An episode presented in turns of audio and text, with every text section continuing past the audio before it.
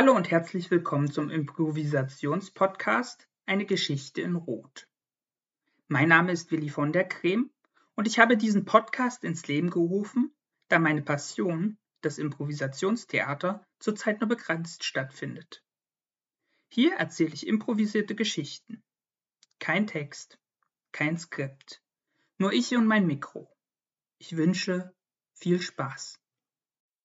Die Elfe und der Nekromant Teil 3 Die Quasselhöhle Gwendeleia war an einer Höhle angekommen.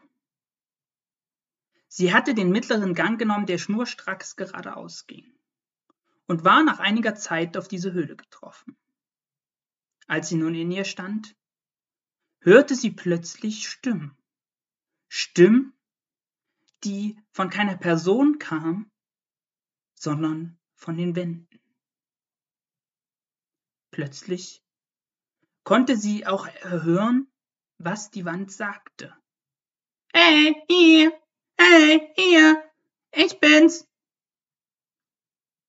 Wendelea antwortete nicht. Sie war verwirrt.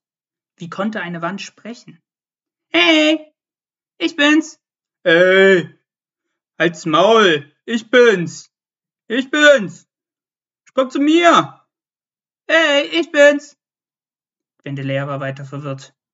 Sie wusste nicht, wo sie hingucken sollte, denn von mehreren Stellen kamen verschieden, verschiedenste Stimmen, die sie ansprachen. Mindestens zwei, vielleicht sogar drei oder vier. Sie musste sich erstmal ordnen. Sie wusste überhaupt nicht, wie es dazu gekommen war, dass diese Wand sprechen konnte. Sie war verwirrt und blieb erstarrt stehen. Hey, Komm zu mir rüber. Wenn du zu mir kommst, verstehst du mich besser. Hey, komm zu mir. Bei mir ja kannst du richtig quatschen. Hey, nee, komm zu mir. Sie war verwirrt. Welchen, welchen, welcher Stimme sollte sie trauen? Zu welcher Stimme sollte sie zuerst hingehen? Also, was sollte sie machen? Gwendelea entschloss sich, einfach in den Raum zu rufen, wer sie war und wohin sie wollte. Demnach sprach sie zu den Stimmen Ich bin Gwendelea und ich suche den Durchgang durch die Finsterberge. Die Stimmen sagten, eine nach der anderen Ich weiß, wo der Weg ist. Ich weiß, wo der Weg ist. Ich weiß, wo der Weg ist. Wem sollte sie trauen? Sie machte im Kopf schnell Schnick, Schnack, Schnuck, Wiedel, Wiedel, Luck und schaut und ging zur ersten Stimme, die kreischend war. Ah, hallihallo, wer bist du denn? Du bist anscheinend die Gwendelea. Mein Name ist Siegbert. Siegbert der Steinlose. Ich bin hier schon sehr lang in dieser Wand. Ich rede, wann ich will und wie viel ich will. Ich sag immer, immer die Wahrheit und niemals eine Lüge. Ich kann dir sagen, wo der Ausgang der Finsterberge ist. Du musst weiter geradeaus gehen. Vielen Dank, sagte Gwendelea. Danke für die für die Hilfe. Äh, willst du was dafür? Und wer bist du? Wie kommst du in diese Wand? Ich komme in diese Wand, weil mein Gehirn in diesen Bergen zerquetscht wurde und ich Teil dieses Gebirges nun bin. Ich bin in dieser Wand und dieser Raum, diese Höhle hat etwas Besonderes an sich, das es vermag, dass ich sprechen kann. Irgendwie ist mein Sprachzentrum mit dieser Höhle im Einklang und ich spreche nun mit diesen anderen zwei Idioten jetzt hier schon 30 Jahre lang. 30 Jahre! 30 Jahre! Mit diesem Quatschmann! Vielen Dank für die Information. Ähm, was haben die anderen zwei denn zu sagen? Das kann ich dir nicht sagen. Das musst du dir bei ihnen selbst abholen. Siehst du? Der eine da drüben, Zu dem musst du gehen, der wird dir immer die Lüge sagen. Sie ging an den Zwe zu dem zweiten. Großen Stein, der so aussah, als wäre, hätte er ein Gesicht, auch wenn es kein Gesicht war, sondern nur ein Stein, der etwas verformt war. Sie ging hin und stellte sich noch einmal vor. Hallo, mein Name ist Gwendelea. Und wer bist du? Mein Name ist Gruselberg. Ich bin hier schon sehr, sehr lange, viel länger als der Wicht da drüben. Ich bin hier schon 200 Jahre eingeschlossen. Mir ist dasselbe passiert wie dem drüben, aber nur ich sage die Wahrheit, denn er sagt dir immer die Lüge. Und auch der Dritte sagt immer die Lüge. Aha. Das heißt, ich muss nicht geradeaus gehen. Nein, das heißt, du musst zurückgehen und dann den, den Weg an der, an der Abzweigung zurückgehen und den Weg tief weiter runter. Durch die Finsterberge hindurch, unten drunter durch, bis du auf der anderen Seite ankommst. Und auf der anderen Seite, da wird dich. Als Maul! sagte da die dritte Stimme. Als Maul! Sagte die erste Stimme. Wendelea war verwirrt. Wem sollte sie nun trauen? Doch bevor sie sich entscheiden musste, wem von beiden sie, sie sich anvertrauen sollte, ging sie zur dritten Stimme. Eine große Wurzel, die auch aussah, als wäre sie ein Gesicht. Nur war sie kein Gesicht, sie war nur sehr schön verwurstelt, so dass es aussah, als wären es Züge eines Gesichts. Ja, die anderen beiden, die erzählen immer Quatsch. Ja, Quatsch, sag ich dir. Die anderen beiden versuchen dich in die Irre zu treiben, denn es sind Irrstimmen hier.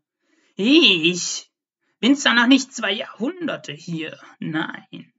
Ich bin hier seit 70 Jahren. Ich kenne jeden Winkel, denn ich war vorher hier beschäftigt. Ich kenne jede Höhle, jedes kleine Detail. Vertrau mir. Geh zurück und nimm den Gang nach oben, immer höher in die Berge. Du kommst an die hohen Stellen. Über einen Pass wird es dich leiten, den du kurz erreichst und dann sofort wieder in die Höhlen hineinkommen wirst, bis du auf der anderen Seite der Finsterberge hinauskommen wirst. Oh, vielen Dank. Doch als sie Danke sagte, kriechen, kreischten die anderen beiden auch wieder. Er lebt! Er lebt! Er lebt! Er lebt! So viele, so viele Stimmen im Kopf verwirrten sie. Sie ging ein, zwei, drei Schritte zurück zum Höhleneingang, wo die Stimmen noch etwas leiser waren, bis sie fast ganz verklungen waren. Sie setzte sich hin und überlegte, welcher dieser drei Stimmen sollte sie vertrauen.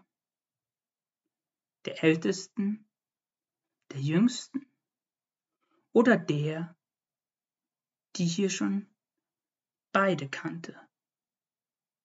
Sie blieb sitzen, um sich einen Plan zu schmieden, wie sie die drei überlisten konnte.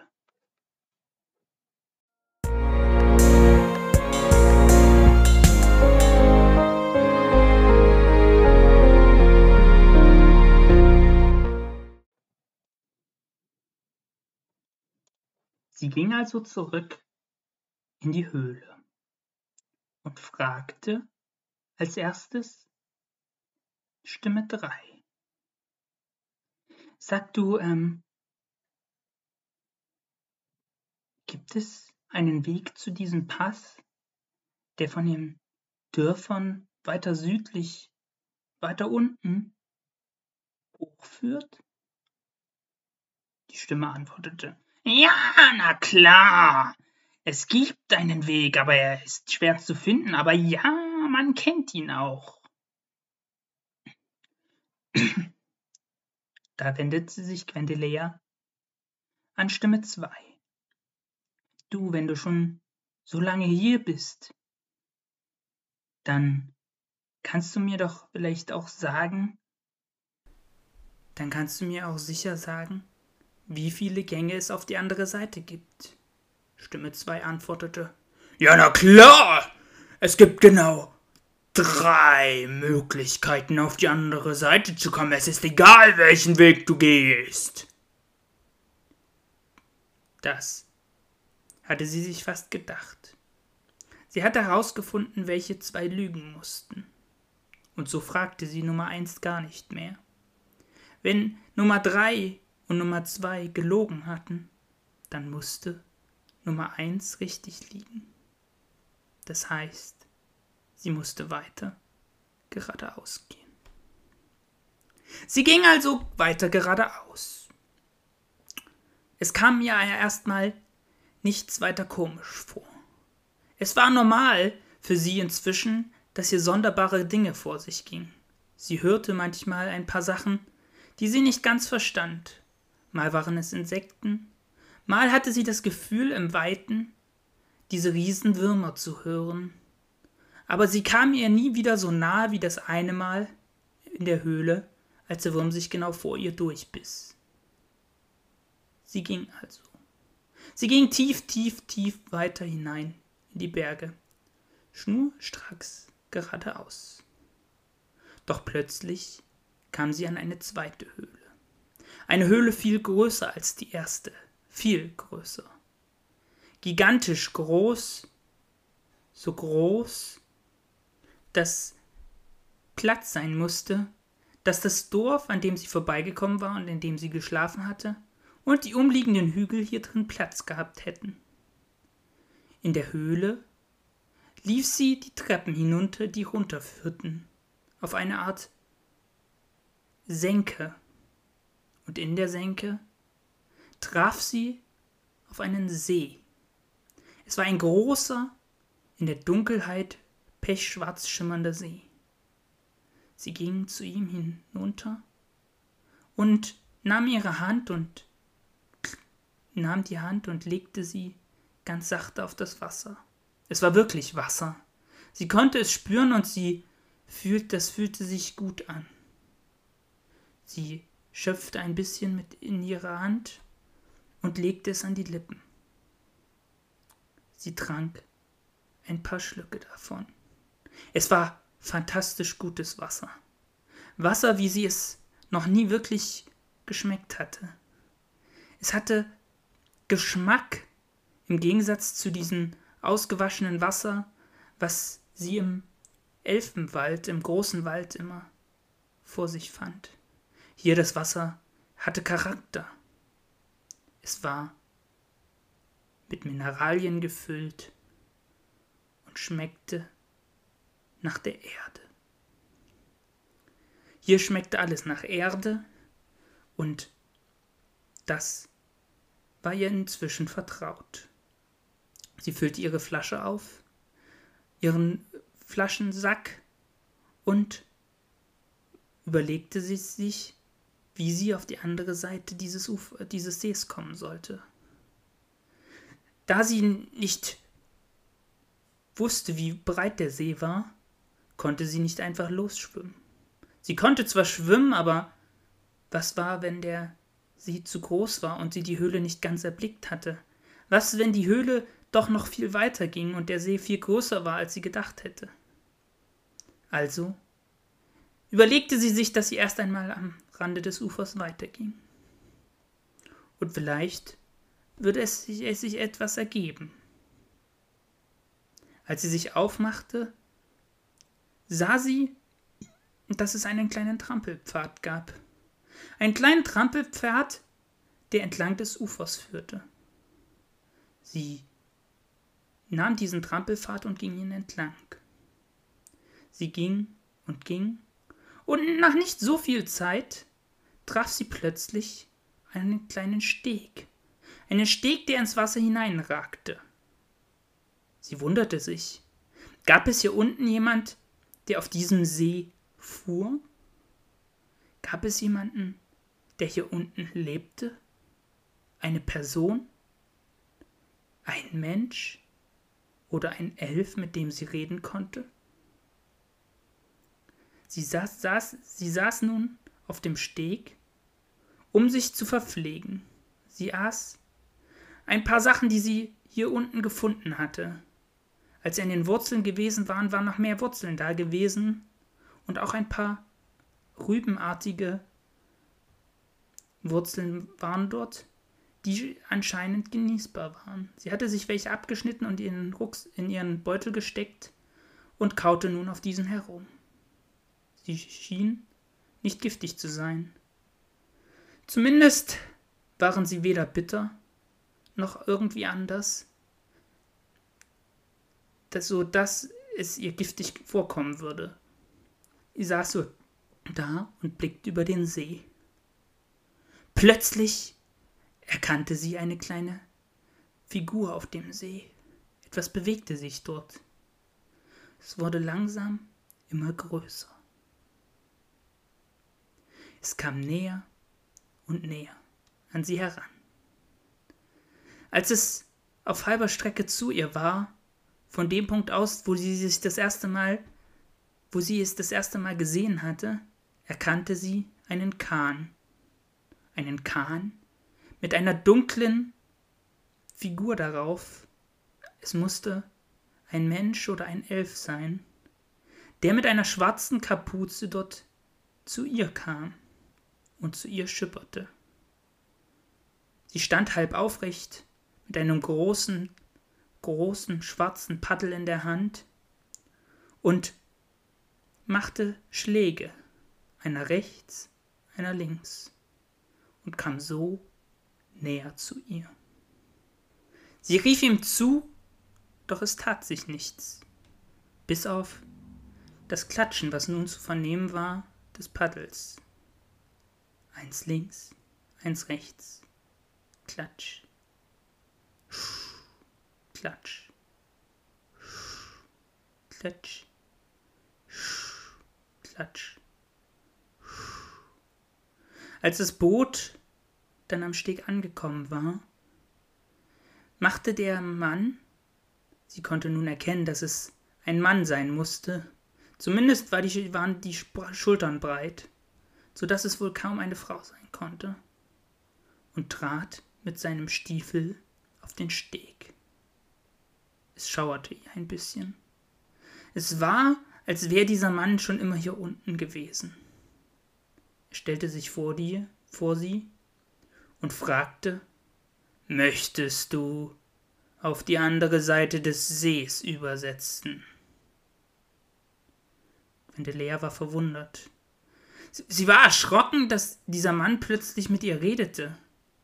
Sie hatte etwas anderes erwartet. Sie hatte erwartet, dass es nun gefährlich werden würde oder dass sie irgendetwas beweisen müsste oder ihn fragen müsste, ob er sie bitte rüberbringen würde. Aber all von dem war nichts zu merken.